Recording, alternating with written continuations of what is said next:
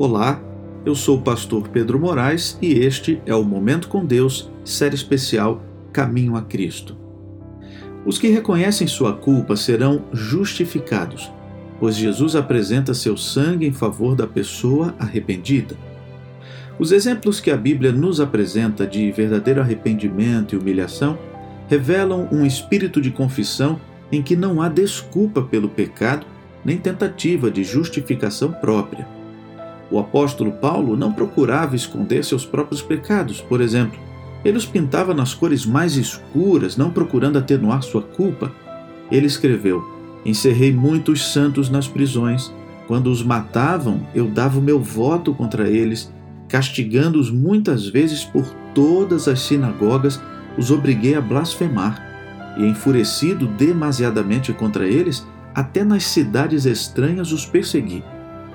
O apóstolo não hesita em declarar que Cristo veio ao mundo para salvar os pecadores, dos quais eu sou o principal. Isso está em 1 Timóteo 1, verso 15. O coração arrependido e sincero, verdadeiramente arrependido, apreciará o amor de Deus e o preço pago no Calvário. E como um filho confessa suas faltas a um pai amorável, assim trará o pecador arrependido todos os seus pecados diante de Deus. Está escrito: se confessarmos os nossos pecados, Ele é fiel e justo para nos perdoar os pecados e nos purificar de toda injustiça. 1 João 1, verso 9. Vamos orar? Querido Deus e Pai, obrigado por mais um dia de vida.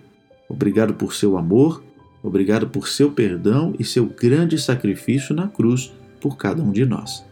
Nos dê um dia de vitórias, um dia feliz. Cuide da nossa família, cuide também dos nossos amigos. Oramos em nome de Jesus. Amém. Querido amigo, que Deus o abençoe grandiosamente neste dia. Um grande abraço, um bom fim de semana, um feliz sábado e até a próxima semana.